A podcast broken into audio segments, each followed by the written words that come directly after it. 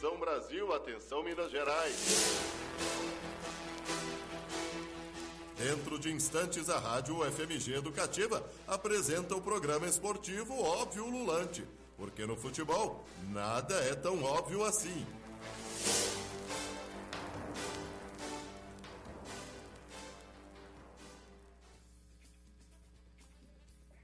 Boa noite, ouvintes da rádio UFMG Educativo. Meu nome é Beatriz Calil. Está começando mais um Óbvio Lulante hoje, nesta quarta-feira, 8 de julho. O seu programa sobre futebol aqui da 104,5 FM.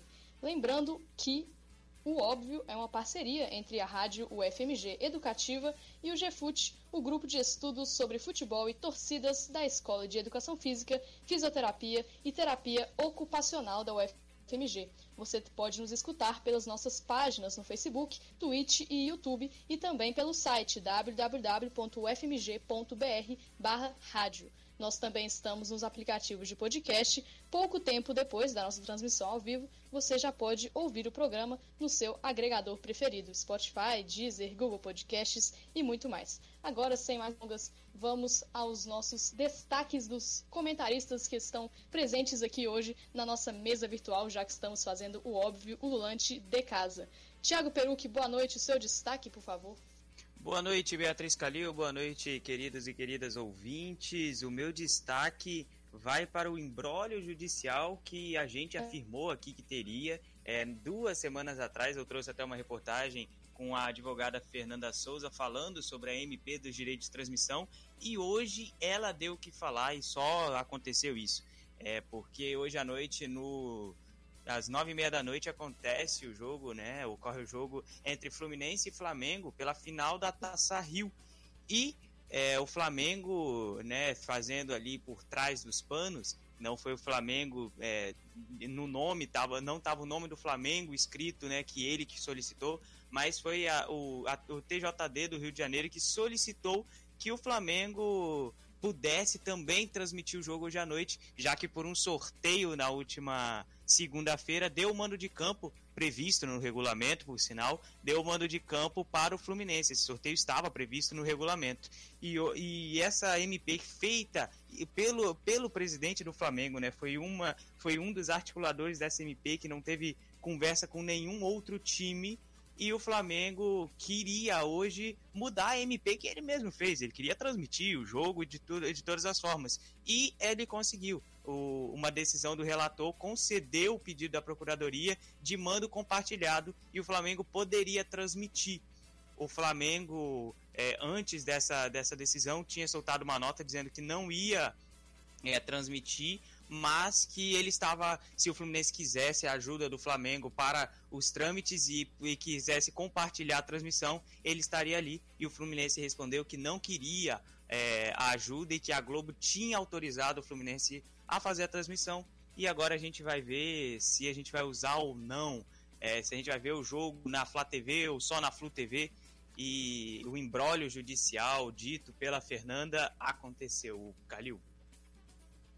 Pois é, Thiago. E agora, boa noite, Ives Vieira. Seu destaque. Noite, noite Beto Escalil. Boa noite, ouvintes do Obvulante, aqui na UFMG Educativa. Seis, vão para os seis anos do vexame do 7 a 1 Justamente aqui no Mineirão, aqui em Belo Horizonte, naquela tarde do dia 8 de julho de 2014, completa sete anos. E coincidentemente, simbolicamente, completa seis anos justamente no dia que sai essa decisão bizarra que envolve o futebol carioca. Talvez mostre que durante esses seis anos pouca coisa foi mudada no futebol brasileiro e especificamente nesse caso no futebol carioca. Podemos ver o início do fim dos estaduais. Pois é. Boa noite, TCC. O seu destaque, por favor. Boa noite a todos e a todas, amigos aí do Óbvio Lulante. É, mandar um abraço aí para minha mãe que está sempre na escuta, dona Sueli. É, o meu destaque do dia vai ser o Hamburgo, né, que contratou o prodígio, né, Daniel Tiune, para ser um dos raros técnicos. Né, ele é um dos raros técnicos negros no futebol alemão. Ele tinha destaque pelo Osnabrück, da, que era da terceira divisão alemã, e ele levou para a segunda divisão. É um treinador jovem de 45 anos e tem, assim, é, ele é muito bem quisto. E isso é muito interessante porque ele vai fugir um pouco do tradicional, né? Do perfil tradicional dos treinadores no futebol alemão. E ele, com 45 anos, um treinador jovem, e vai para um dos gigantes do futebol alemão, que é o Hamburgo. Mesmo que o Hamburgo esteja na segunda divisão. Agora vamos acompanhar né, como que vai ser o trabalho do Daniel Tiune à frente do Hamburgo. Pois é, importantíssimo isso. Boa noite, TJ, o seu destaque, por favor. Boa noite, Beatriz Calil. Boa noite, queridas e queridos ouvintes do Óbvio Lulante. Boa noite, pessoal, companheiros de Óbvio Lulante de hoje. Então, o meu destaque vai para o centenário da vovó do Galo. Exatamente hoje, no dia 8 de julho, dona Ana Cândida, a vovó do Galo, completa 100 anos. E o aniversário foi destacado em vários sites esportivos e até objeto de uma campanha de marketing de uma marca de cerveja que patrocina o clube. A dona Ana nasceu no interior de Minas Gerais, numa cidade chamada Rio Espera, que fica na zona da Mata Mineira. Ela veio para BH no início dos anos 50 e já foi homenageada pelo clube antes, em 2017. E foi homenageada hoje com a charanga do Galo e o mascote do Galo doido, além de várias homenagens nas redes sociais do clube.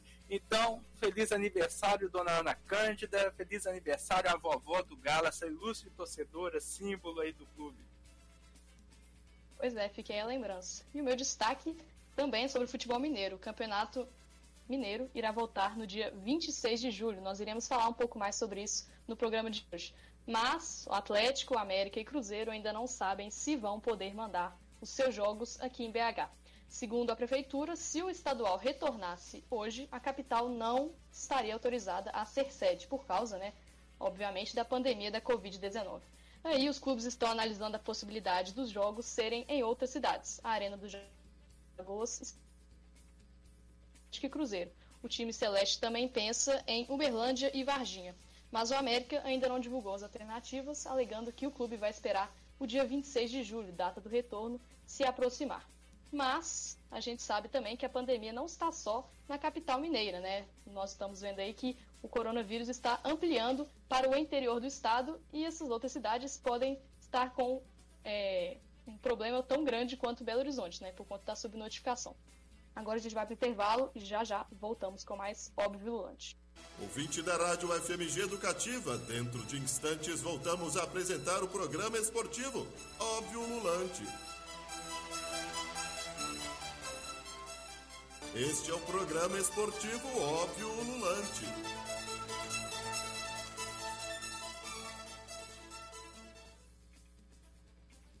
Voltamos com o Óbvio Lulante de hoje, quarta-feira, 8 de julho de 2020 são 6 e 13 da noite e agora a gente vai do primeiro quadro do dia.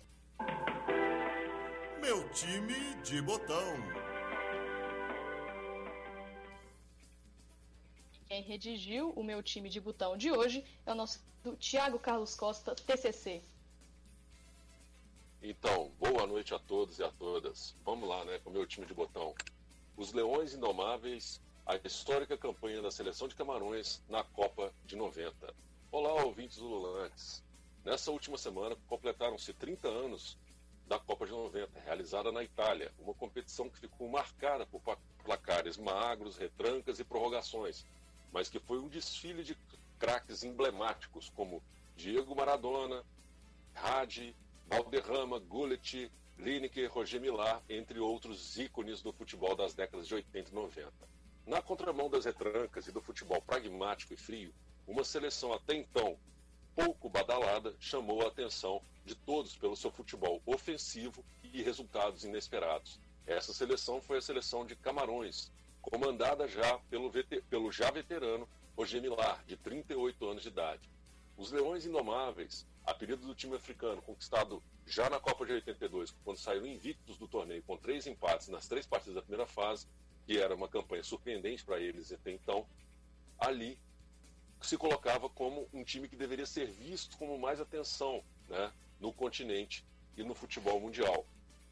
É, a seleção camaronesa, né, ela dominou o continente africano durante os anos 80, vencendo a Copa Africana de Nações nos anos de 1984 e 88. e vice em 1986. E de quebra, no ano de 85, os Leões Indomáveis ainda venceram a Copa África Afroasiática de Nações diante da seleção da Arábia Saudita. O selecionado camaronês era comandado pelo francês Claude Leroy, que encantava a torcida camaronesa com seu futebol ofensivo e aguerrido, além de contar com a seleção em jogadores que, na sua maioria, atuavam no futebol local, aumentando ainda mais a identidade com a torcida. Na Copa de 90, a seleção de Camarões caiu no grupo B, com adversários complicadíssimos, como a, Argentina de Diego Maradona e, a, e então campeã mundial, a seleção da Romênia, de Radi Popesco, né, e base do time do Steaua Bucareste, campeão europeu de 1986, e por último a sempre temida e organizada seleção da União Soviética, que tinha sido campeã olímpica em Seul no ano de 88. A seleção camaronesa vinha sem o treinador Claude Leroy, que foi para a seleção do Senegal, e para o seu lugar foi contratado o soviético Valery Neopomianki. O treinador soviético teve o reforço de Roger Milá, que havia, poucos meses antes, anunciado sua aposentadoria da seleção, mas que foi convencido pelo presidente de Camarões, Paul Biya, a ir para a Itália com o selecionado africano. Logo na estreia, e abertura da Copa, a seleção camaronesa surpreendeu a todos, vencendo a atual campeã, Argentina, por 1 a 0 com um gol de Omambique, de cabeça, após um frangaço histórico do goleiro argentino Nery Pumpido. Na sequência, os camaroneses venceram é, por dois romenos, com um show de Roger Milá, que entrou no, em meados do segundo tempo e fez dois gols e levou a torcida ao delírio com sua dancinha de comemoração aos gols. Para fechar a primeira fase, os africanos enfrentaram os soviéticos. Já relaxados pela classificação antecipada, os camaroneses foram displicentes no jogo e foram goleados por 4 a 0 pelo time do leste europeu. Classificados para as oitavas de finais, a seleção de Camarões era o azarão ao enfrentar a brilhante geração colombiana de Iguita, Valderrama, Rincon e companhia. Porém, não foi bem assim. Em um jogo equilibrado, que foi para a prorrogação e foi decidido por quem? Se você pensou em Roger Millar, acertou. O veterano entrou no segundo tempo e decidiu o jogo com dois gols. Né?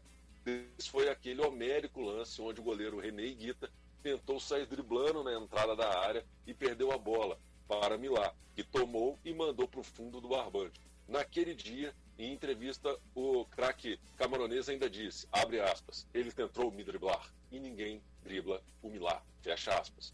A história está escrita. Nunca uma seleção africana havia se classificado para uma quarta de final de Copa do Mundo. Os camaroneses viraram de vez a sensação e xodó da Copa. Porém, teriam pela frente a ótima seleção inglesa do treinador Bob Robson e de craques como Gary Lineker, Paul Gascoigne, Joe Barnes e do veterano goleiro Peter Shilton. Mais uma vez, os camaroneses fizeram um ótimo jogo, perderam dois gols decisivos e o jogo foi decidido na prorrogação. E os erros e ansiedades custaram caro aos africanos, que foram derrotados com um pênalti cometido pelo ótimo goleiro Thomas Nokono, em Gary Lineker, que converteu a penalidade e deu números finais à partida, 3 a 2. Encerrava-se ali a histórica e bela campanha da seleção camaronesa na Copa do Mundo, que tinha como base, nesta Copa, José Antônio Bell, né, ou Thomas Nokono, Tal Kundê, Nidip e Bauê, Charlie Natamik, Massing, Ohana, Nana Biik, Mobang, Mobulo, Nakahane, Midef, Milá, Oman Biik. E os treinadores daquele da primeira geração, que é o Claude Roy, que foi até 88, e de 88, de 88 a 90, o Valery Nipomianki. E aí, ouvintes ululantes, curtiram o nosso quadro de hoje e a história da seleção de Camarões? Bom, primeiramente eu queria parabenizar a TCC pela lembrança dessa história simplesmente fascinante aí da seleção de Camarões. Eu lembro de acompanhar a seleção na, nas últimas Copas, né? Na Copa de 2010 eu lembro da, de acompanhar e eu gostei bastante do futebol deles e tal.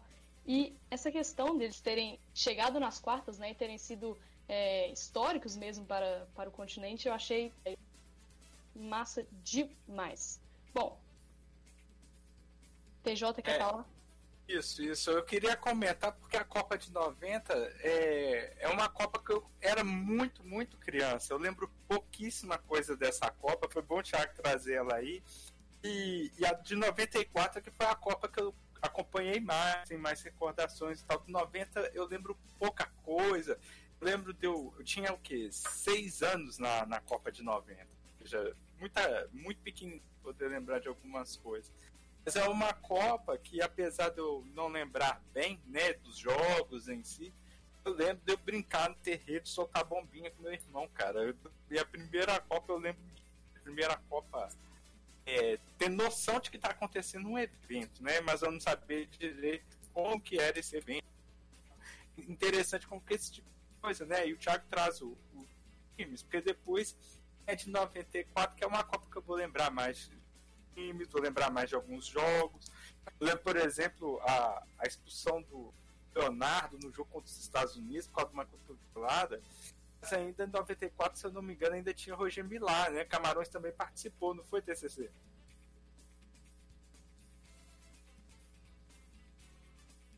Foi sim, foi sim. Roger Millar participou e fez o gol com 42 anos e até hoje é o mais velho fazer gol em Copa do Mundo.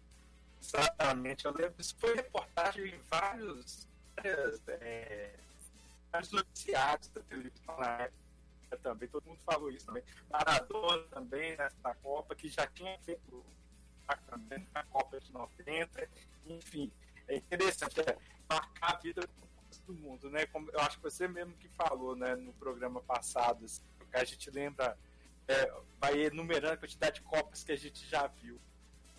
É, eu tenho uma memória afetiva com Copa também, né? Isso é muito legal porque a gente marca, né? Eu tinha nove anos com essa Copa de 90 e 94 também foi a Copa das Copas para mim. Mas eu lembro demais dessa de Camarões e como que foi inusitado o, o Iguita perdendo essa bola pro Roger Milar ali. Para mim foi sensacional aquele jogo. Falando também sobre lembranças de Copa, como o TJ falou, na Copa de 90 ele tinha seis anos e na Copa de 2007, de 2006 eu tinha sete anos. Então a primeira Copa que eu acompanhei a fundo foi, foi a Copa da África do Sul em 2010. Recentemente completou 10 anos daquele lance emblemático que Soares coloca a mão, ia fazer o gol e se tornar a primeira seleção africana a chegar a uma semifinal de Copa. Soares tem aquele start e bota a mão na bola, sabe, foi expulso. E acaba que a Samoa Jean perde o pênalti, a, a, a disputa vai para as finalidades máximas e o Uruguai chega à semifinal e disputa a vaga na final com a Holanda e a final acaba sendo Espanha e Holanda. Recentemente, eu passando pelo Twitter, já são 10 anos, ou seja, parece que foi ontem, né? É, Xará, você viu que tinha 7 anos na Copa 2010 e nós estamos ficando com a idade avançada, hein? Você tá doido, Xará. Eu tô me sentindo aqui, ô idoso. Daqui a pouco eu já, já tava sentindo que eu entrei na meia idade. Aí os caras me vêm falar que tinha seis anos, sete anos na Copa de 2006. Aí, pelo amor de Deus, nós estamos convivendo com uma galera que praticamente nasceu depois do 11 de setembro. Você tá é doido? Verdade. É verdade. É, ó, o nosso querido ouvinte podia falar também, né, com a Copa que ele lembra mais é, das primeiras Copas, né, a Copa que tem a primeira recordação. Ia ser interessante. Comenta aí na nossa página. Pois é, TJ, comentem aí, gente, no Facebook que a gente fala aqui ao vivo. E agora a gente vai de notícia ululante com o Thiago Perucci. Eu tinha um ano no atentado do 11 de setembro e eu não lembro de absolutamente nada. Vamos lá, o retorno dos estaduais é a nossa notícia ululante. O governo de São Paulo anunciou nesta quarta-feira é, o retorno do Campeonato Paulista para o dia 22 de julho. A data foi confirmada em entrevista coletiva no Palácio dos Bandeirantes. A cerimônia contou com a presença de dirigentes da Federação Paulista de Futebol. Já o Campeonato Baiano também voltará no dia 22 de julho, que será um dia depois da retomada da Copa do Nordeste. A decisão foi tomada é, de forma unânime em uma reunião realizada na tarde desta quarta-feira também entre os clubes e a Federação Baiana de Futebol. A tabela do estadual será conciliada com a da Lampions League. O Campeonato Mineiro irá retornar no dia 26 de julho, sem sede única. Estão mantidos os manos de campos originais das partidas, restando a deliberação das autoridades de saúde local para que o, que o campo de jogo seja confirmado, como trouxe até a Beatriz Calil no, nos nossos destaques. O que eu acho um pouco louco, né? A volta do futebol. É, continuo achando, achei no Rio de Janeiro e continuo achando agora, dia 26 de julho, logo no início e o Calil tá comprando uma briga, né? Como a Calil, no caso o Alexandre Calil tá comprando uma briga e como a Beatriz Calil trouxe aqui no início do nosso do nosso programa nos destaques, é que o Calil realmente está comprando, tá comprando essa briga, não está querendo jogos em Belo Horizonte, principalmente uma briga né, política, mas também uma briga sanitária, briga política com o sete câmera é, no Atlético e também uma briga sanitária. É, que realmente voltar ao futebol agora eu acho um suicídio muito grande. Pois é, sobre esse negócio de voltar ao futebol, cara, na altura da, da situação aqui no Brasil, eu considero assim, eu teria um comentário para fazer. É um escárnio, sabe? Nós estamos falando de uma curva onde nós já passamos de mais de um milhão e tantos de, de contaminados. Estamos falando de mais de 60, quase batendo 70 mil mortos. Então, assim, quando os esforços deveriam estar concentrados né, na contenção da pandemia, né? E aí os caras vêm falar assim, ah, nós vamos fazer testes e tal. Esses testes deviam estar à disposição da população, para se testar as pessoas, né? para a gente conseguir fazer um controle, mapear onde é que estão tá os problemas, não ficar gastando né? com uma, digamos assim, com a competição de futebol. A competição pode esperar, né? como já disse aí o poeta algumas vezes, né? o futebol é a coisa menos importante das coisas é, mais importantes, é, menos importantes, porque assim, não tem como, não tem como, é, é surreal. Eu, assim, eu acho um escárnio com as vítimas, com as pessoas contaminadas e com a sociedade em geral.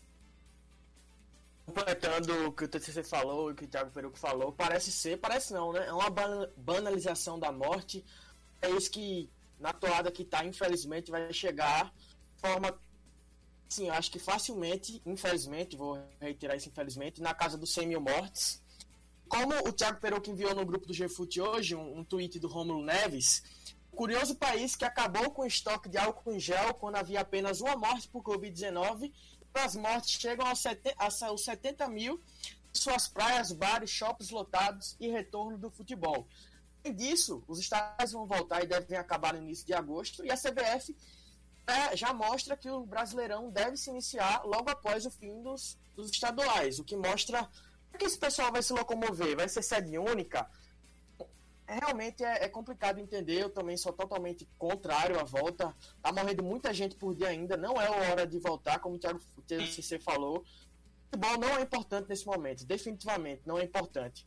Nós temos, tivemos um caso de um, de um jogador do Flamengo que vai ficar fora da Taça Rio, o lateral João Lucas, foi testado positivo na última rodada de testes aqui para o Rubro Negra. Ou seja, isso pode acontecer em diversos clubes. Será que ele não contaminou outro jogador?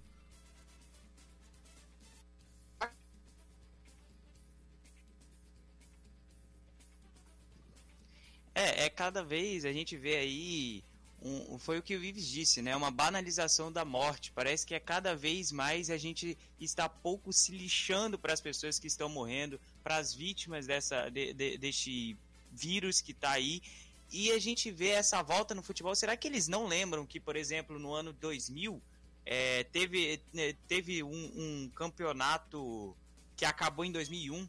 O, a Copa João Avelange, o Vasco foi declarado campeão em 2001, a final foi só em 2001 e teve dois campeões no mesmo ano, mas só que um do ano passado. O que, que tem a gente jogar para o outro ano? A gente vai, vai levando, vai deixando, porque não é possível que realmente o futebol é muito importante assim para voltar agora com o número de casos cada vez mais crescentes. É, já que nós estamos falando aqui de Minas Gerais, né, em Belo Horizonte já são 8.774 casos e Uberlândia, a cidade que eu mencionei no começo do programa, né, como a, como a cidade que os clubes estão pensando em mandar os jogos lá, é a segunda maior número de casos, com 8.068 casos. Vai, Thiago, tem uma nota aqui urgente.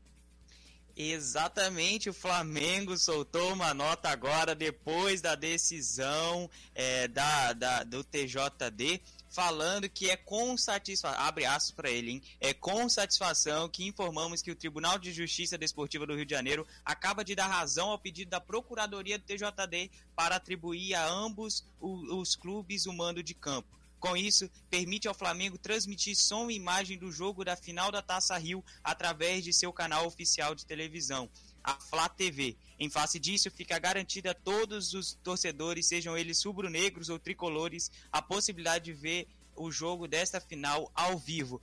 É, beleza, Flamengo. Agora só faltou você cumprir o acordo que você mesmo fez. E o Volta Redonda? E o Boa Vista? Bom, é, realmente eu não sei porque. Ah, mas o Flamengo tem mais torcida. Mas isso é democracia, né? Você não teve democracia com Volta Redonda nem com Boa Vista, mas a democracia da, tem que ter o retorno. O Flamengo também, o Flamengo pode.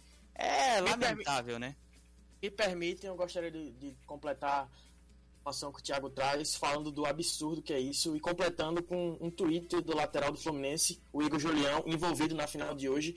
Acabou de twittar, né, há 30 minutos, antes, às 18 horas. Tudo é política. Torcer para o seu time de futebol é um ato político. Ou seja, tudo que envolve isso não passa de politicagem, principalmente encabeçada pelo dirigente, pelo presidente do Flamengo, Rodolfo Landim. Agora a gente vai para o intervalo, a gente volta já já com mais, óbvio, o Lulante. Ouvinte da Rádio FMG Educativa, dentro de instantes voltamos a apresentar o programa esportivo Óbvio Lulante. Este é o programa esportivo Óbvio Lulante.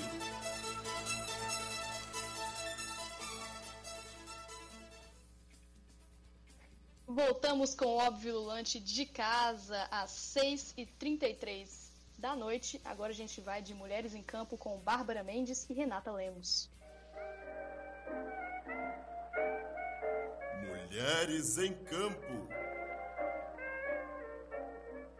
Olá, pessoal do Óbvio Lulante. Eu sou Renata Lemos. E eu, Bárbara Mendes, e hoje temos Mulheres em Campo. Na última sexta-feira, dia 3, o América anunciou a demissão da técnica do feminino Kathleen Azevedo, que estava no comando da equipe desde fevereiro do ano passado, conquistando o vice-campeonato mineiro e chegando às quartas de finais do Brasileiro A2. Também foi desligada da equipe a auxiliar Laísa Gisele. A justificativa que o clube apresentou é uma reestruturação da modalidade dentro do Coelho. Três dias depois, na segunda-feira, o clube publicou um anúncio de emprego no LinkedIn para preencher a vaga em aberto pela demissão da técnica. O que chama a atenção é que não havia nenhuma priorização de gênero para a ocupação dessa vaga. Não queremos ser sectárias e defender que o futebol feminino seja espaço exclusivo para mulheres, mas alguns questionamentos nos vieram de imediato. Se não há espaço para as mulheres nas comissões técnicas do futebol masculino, por que no feminino o espaço para os homens é tão grande? E por que o futebol de mulheres ainda segue um reduto das masculinidades fora das quatro linhas? Quando observamos os três principais clubes da capital, Atlético, América e Cruzeiro, a única mulher que ocupa um cargo que foge aos processos de cuidado, que é a função tradicional das mulheres na lógica cis heteropatriarcal, é a Thais Guimarães, auxiliar técnica do Galo. Todos os outros cargos da comissão técnica nos três clubes são hoje ocupados por homens. Cabe destacar que esse cenário não é exclusividade de Minas Gerais ou dos três clubes citados. No ano passado, o Globoesporte.com fez um censo dos times femininos que disputaram brasileiro A1 e A2. Identificou que apenas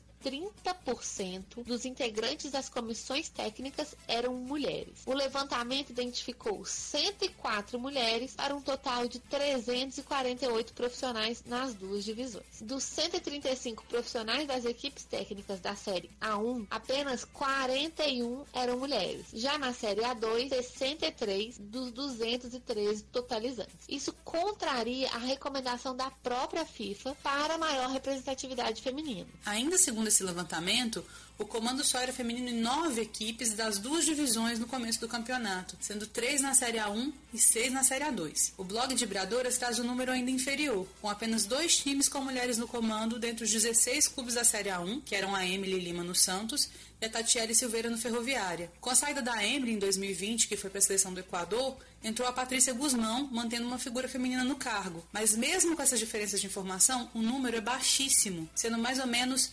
10% do total de treinadores na competição. O levantamento do Globo Esporte também nos traz informações sobre as proporções por gênero dentro das comissões técnicas. Ponte Preta, Internacional e Esporte, todos na A1, e Ceará e Galo, na A2, eram os únicos clubes que as mulheres dominavam em quantidade no início do campeonato do ano passado. Já esse ano, segundo de Bradoras, entre os 16 times da Série A1, somente um deles tem mais mulheres que homens na gestão técnica lá em fevereiro, o Ferroviário. E se opondo a essa lógica de representatividade, no São Paulo, campeão da Série A2 do ano passado, não haveria, segundo o blog, nenhuma mulher na comissão técnica depois que Nildinha foi demitida. É importante ressaltar que os cargos ocupados por mulheres nessas comissões técnicas, em grande parte, têm relação com a função entendida como da mulher, dentro da lógica cis heteropatriarcal, que é lugar de cuidado, né? O censo do Globo Esporte mostra pra gente que as funções com maior ocupação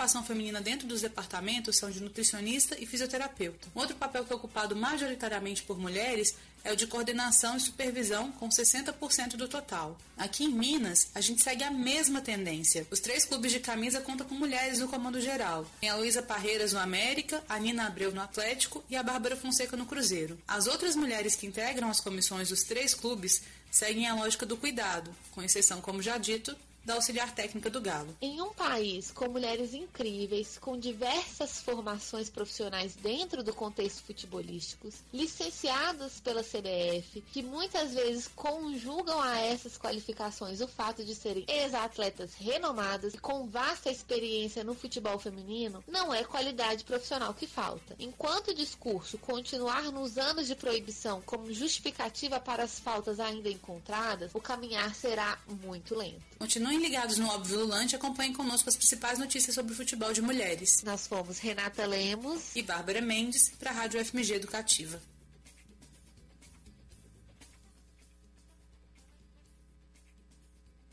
Quadro importantíssimo, né? Coluna importantíssima da Bárbara e da Renata sobre essa questão da falta de representatividade feminina no próprio futebol feminino, né? Tiago, tem alguma coisa a dizer sobre? Rapaz, é uma coisa muito. É, é, assim, eu tava até conversando com a Kalil antes do programa começar. Que como que pode uma vaga de treinador no clube do América, que é um, um, um, um pra, né, claro, é o terceiro maior de Minas Gerais, como que pode ser uma vaga de treinador e estar colocada no LinkedIn?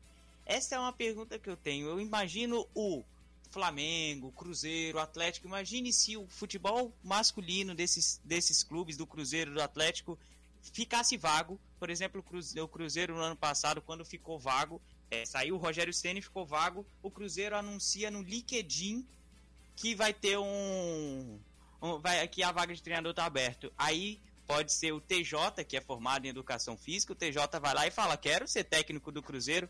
Por que que por que que no futebol feminino isso acontece e no masculino é, é no, no, por quê? Essa é a minha pergunta. Como que você coloca uma vaga de treinador no terceiro maior clube de Minas Gerais, um clube que tá que é um que é uma um, que foi o iniciador né, em Minas Gerais, talvez do futebol feminino, ele junto com o Ipatinga, se eu não me engano, um que já tinha antes, se eu não me engano é isso, não é? Vocês me corrijam aí.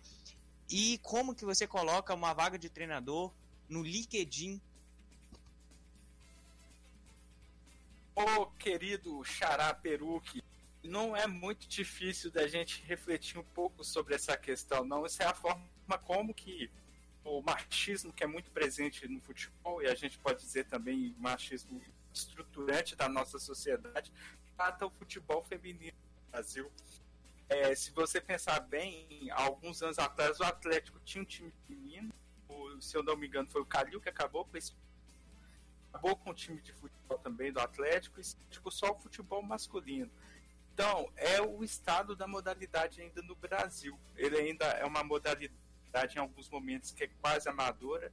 Lembre-se que os times voltaram a ter equipes femininas por causa da obrigatoriedade para poder participar da Copa Libertadores, porque se não fosse isso, eles não não teriam montado as equipes, continuariam investindo somente na as equipes masculinas e de preferência só o futebol de campo também, ou seja, aquilo que há o retorno financeiro imediato.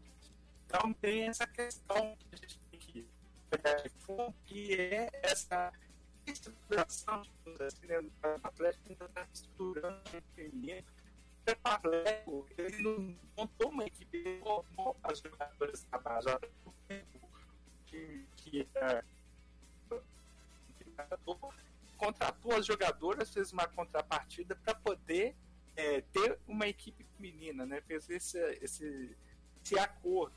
Então tem uma série de questões que tá por trás da estruturação da modalidade feminina que tem muito a ver, como a Bárbara bem falou, com essa lógica é, heteronormativa que dá, é, respeita mais os homens nos campos de direção e que, que coloca ser bem gentil, né, inúmeros obstáculos, né, quando não é a questão é proibir mesmo o acesso das mulheres aos cargos diretivos. Então, quando a gente pensa nisso, é a forma como a, a, a quando a gente vê esse fato que você falou, é o jeito como os dirigentes tratam o futebol feminino ainda, de uma maneira muito cara, de uma maneira é, sem consideração mesmo, não, não levam a modalidade com o respeito que ela deveria ter.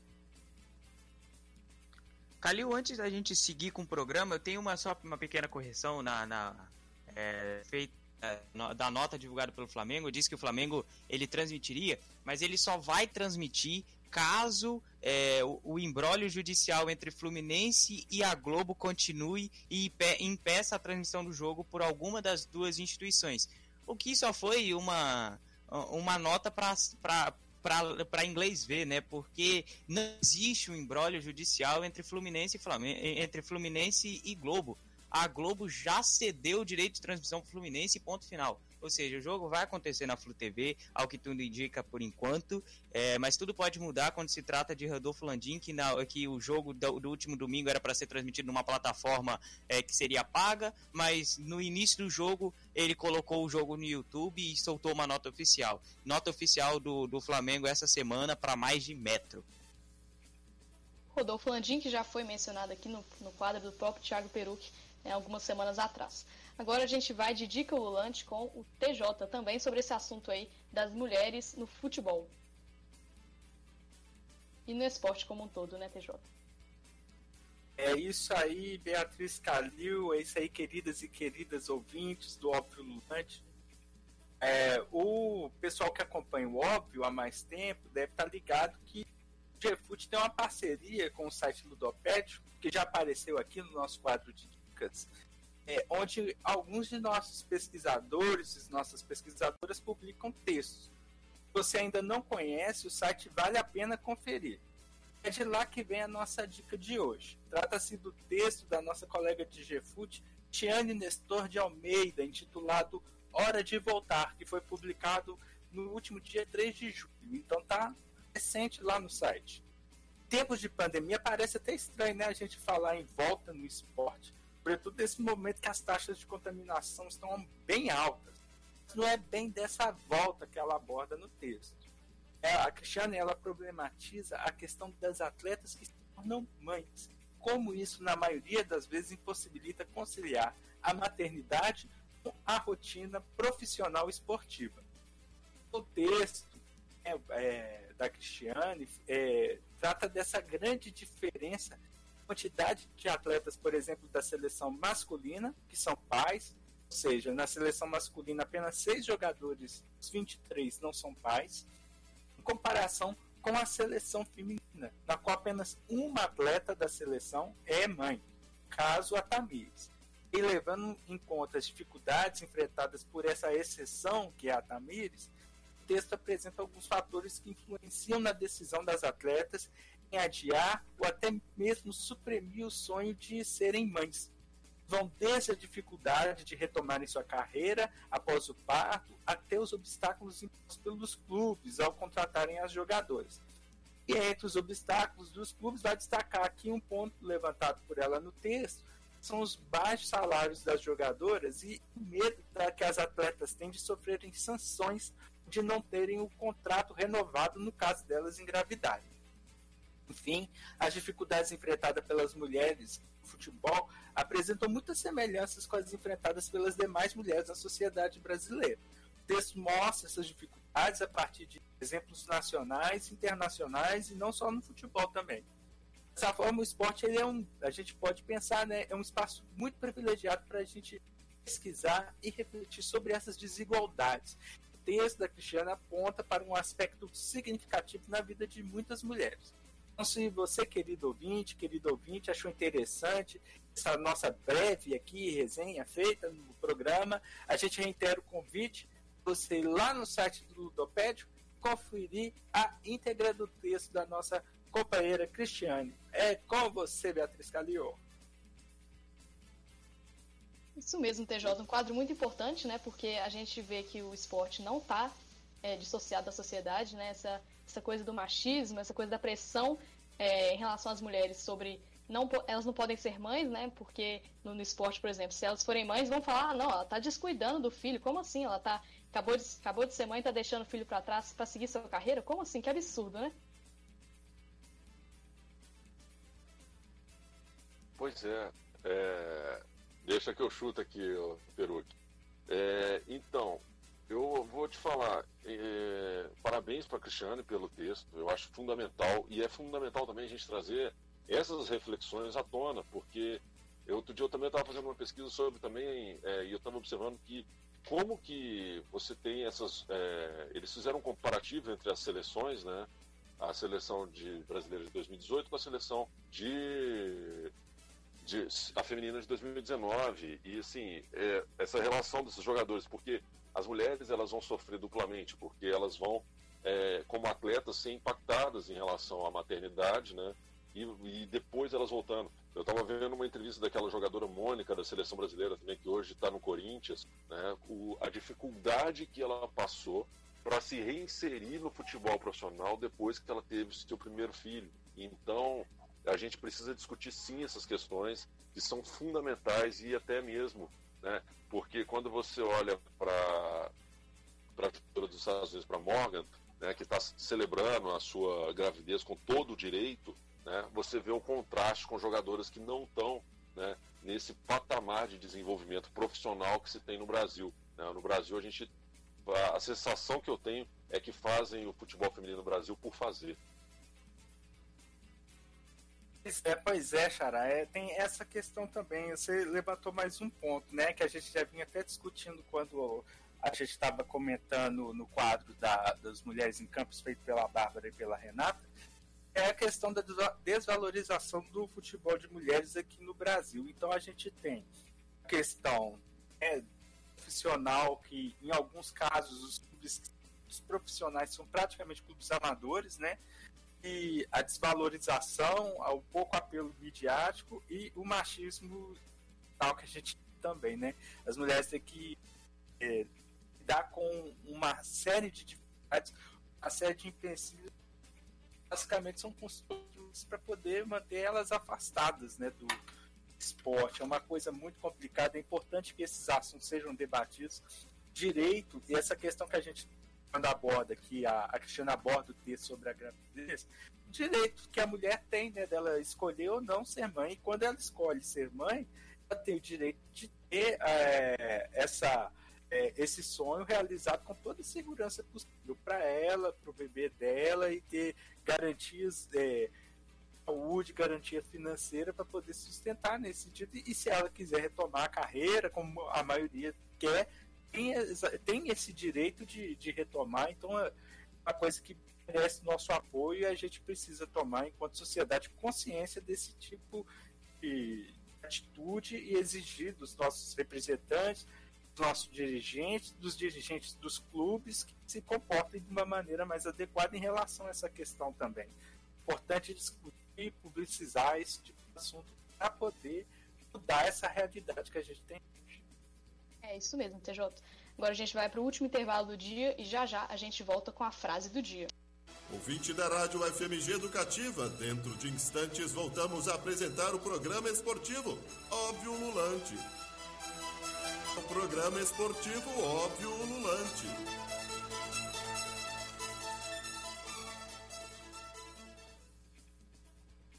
Voltamos com o óbvio ululante de hoje, 8 de julho de 2020. E agora, antes da frase, a gente vai para os nossos abraços no Facebook. Tem comentário lá, não tem, Tiago? Tem sim, Beatriz Calil. Nós temos o Hélio Farias, que aqui está falando boa noite. Feliz e arrebatador programa como a virada do Milan ontem sobre a Juventus. A Juventus estava ganhando de 2 a 0 e o Milan vira para 4 a 2. É, Hélio Farias ainda falou, né, naquele quadro trazido pelo TCC, a Copa de 1990 foi sofrida. A, Alemanha campeã com um gol oriundo de uma penalidade máxima discutível Copa marcada pelas desavenças na seleção brasileira, comandada pelo pior treinador da história da seleção, o obtuso Sebastião La Lazzaroni. A Wanda Proença está aqui. Boa noite, pessoal. Mais uma vez juntinho com vocês, curtindo esse programa Show de Bola. Mãe do nosso produtor e comentarista Iago Proença, Miguel Ângelo, Mariana Vargas, todo mundo aqui. Beatriz Calil. Beleza, Thiago. E agora a gente vai de frase do dia.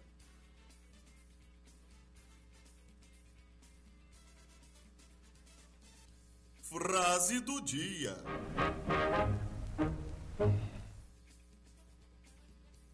Quem escolheu a frase de hoje é o Ives Vieira. Pois é, aproveitando o gancho do Hélio Farias. Ontem, terça-feira, o Milan derrotou a Juventus pelo campeonato italiano em grande virada. Os rossoneiros perdiam por 2 a 0 e venceram a partida por 4 a 2. Todos os gols foram marcados, todos os gols da partida foram marcados na segunda etapa. Ibrahimovic foi o ator do gol que deu início à reviravolta do jogo. Após o triunfo, o quase sempre polêmico sueco de 38 anos afirmou que merece aumento por acúmulo de funções. Abre aspas para Ibra. Sou presidente, jogador e técnico. O único lado negativo é que eu só sou pago por ser jogador. Se eu estivesse aqui desde o primeiro dia, teríamos ganhado o Scudetto, disse o atacante em entrevista à Dazon, lá da Itália. Além disso, o atacante falou que a, que a idade não atrapalha e que só jogará até o momento que sentir realmente que faz a diferença. Abre aspas novamente para o sueco. Não quero ficar aqui para ser um mascote. Desde seu retorno para Milão, em janeiro, Ibra esteve envolvido em oito gols em nove partidas disputadas. Foram cinco gols e três assistências. E aí, amigos ululantes, o que, é que vocês acharam das declarações dos suecos? Quase sempre polêmico. Ainda há espaço no futebol para figuras como ele? Rapaz, ele é bem, ele é bem polêmico mesmo, né, o Ibrahimovic, mas é o personagem que ele levou para ele, né? É, um, é, o personagem que ele é, traçou desde o início da carreira dele. Ele falando que ele só ficaria em Paris, por exemplo, se trocassem a Torre Eiffel por uma estátua dele. Ele é esse personagem, esse, ele é essa pessoa ele realmente ele, é, ele brinca dessa forma. Eu vejo como uma brincadeira, mesmo ele falando muitas vezes que é sério, que ele não é um personagem, mas eu vejo como uma, como uma, uma, um personagem, né, uma brincadeira é feita por ele o tempo todo, mas realmente ele faz a diferença. Ele é um bom jogador, é inegável que ele não que ele é um bom jogador. E realmente ele faz a diferença em muitos clubes onde ele passa. Ele, eu chuto dizer que ele não fez muita diferença no Barcelona somente, mas em a maioria dos clubes que ele passou ele fez uma diferença. Por exemplo, ele fez uma diferença no último clube dele lá na MLS. Agora também ele faz uma diferença no Milan. Ele fez uma diferença muito grande no Paris Saint-Germain. Ele levou ele realmente levou muitas coisas boas. Ele realmente faz diferença. E, mas só que ele, ele tem um personagem que brinca muito com essa diferença que ele faz dentro de campo. Olha, eu sou da opinião do Peru também. Eu acho sensacional esse tipo de jogador, porque o cara tem esse personagem e eu acho que isso faz falta demais. Né? Aí, eu, já que vocês são tudo sub-20, né? Da minha época, eu gostava demais quem fazia isso, promovia a partida, era o Túlio Maravilha e o Romário, né, TJ? Porque eles traziam aí é, com eles toda uma perspectiva do jogo. E o Ibra, ele é muito midiático e ele vai servir tanto de escudo para os jogadores mais jovens, como também de referência midiática para o Milan, num momento que o Milan está muito mal das pernas e precisando se reestruturar. É como o Peruque falou e o TCC, né? Ibra tem passagem pelo Milan, PSG, Manchester United, Barcelona. Inclusive ele é trocado com o Eto'o, o Eto'o vai para Inter. O técnico que ele mais se deu bem durante sua carreira, o principal, posso dizer assim, é Mourinho e os dois têm feitos parecidos de levar, de se botar na frente da equipe, de ter essas, essas, essa, essas falas polêmicas que eram manchetes acabáveis. E enquanto o, ele critica Guardiola por dizer que, ele, que Guardiola minou o seu jogo durante sua passagem pelo Barcelona na temporada 2009 e 2010, que acabou que Eto'o foi para a Inter e acabou sendo protagonista no título europeu equipe italiana, na qual também Ibrahimovic passou antes de ir para o Barcelona. Pois é, gente, o futebol não é o mesmo sem esses jogadores, né? Também acho muito importante a existência deles. Bom, o Óbvio Lunch de hoje vai ficando por aqui. Agradecimentos a Bárbara Mendes, Gabriel Sarnagli, nosso designer, Iago Proenço, nosso produtor, Renata Lemos, Tiago Carlos Costa, Tiago Peruque, Tiago José, Ives Vieira e a equipe técnica da rádio UFMG Educativa, Breno Rodrigues, Tiago França e Judson Porto. Muito obrigada a você pela audiência e até a próxima semana.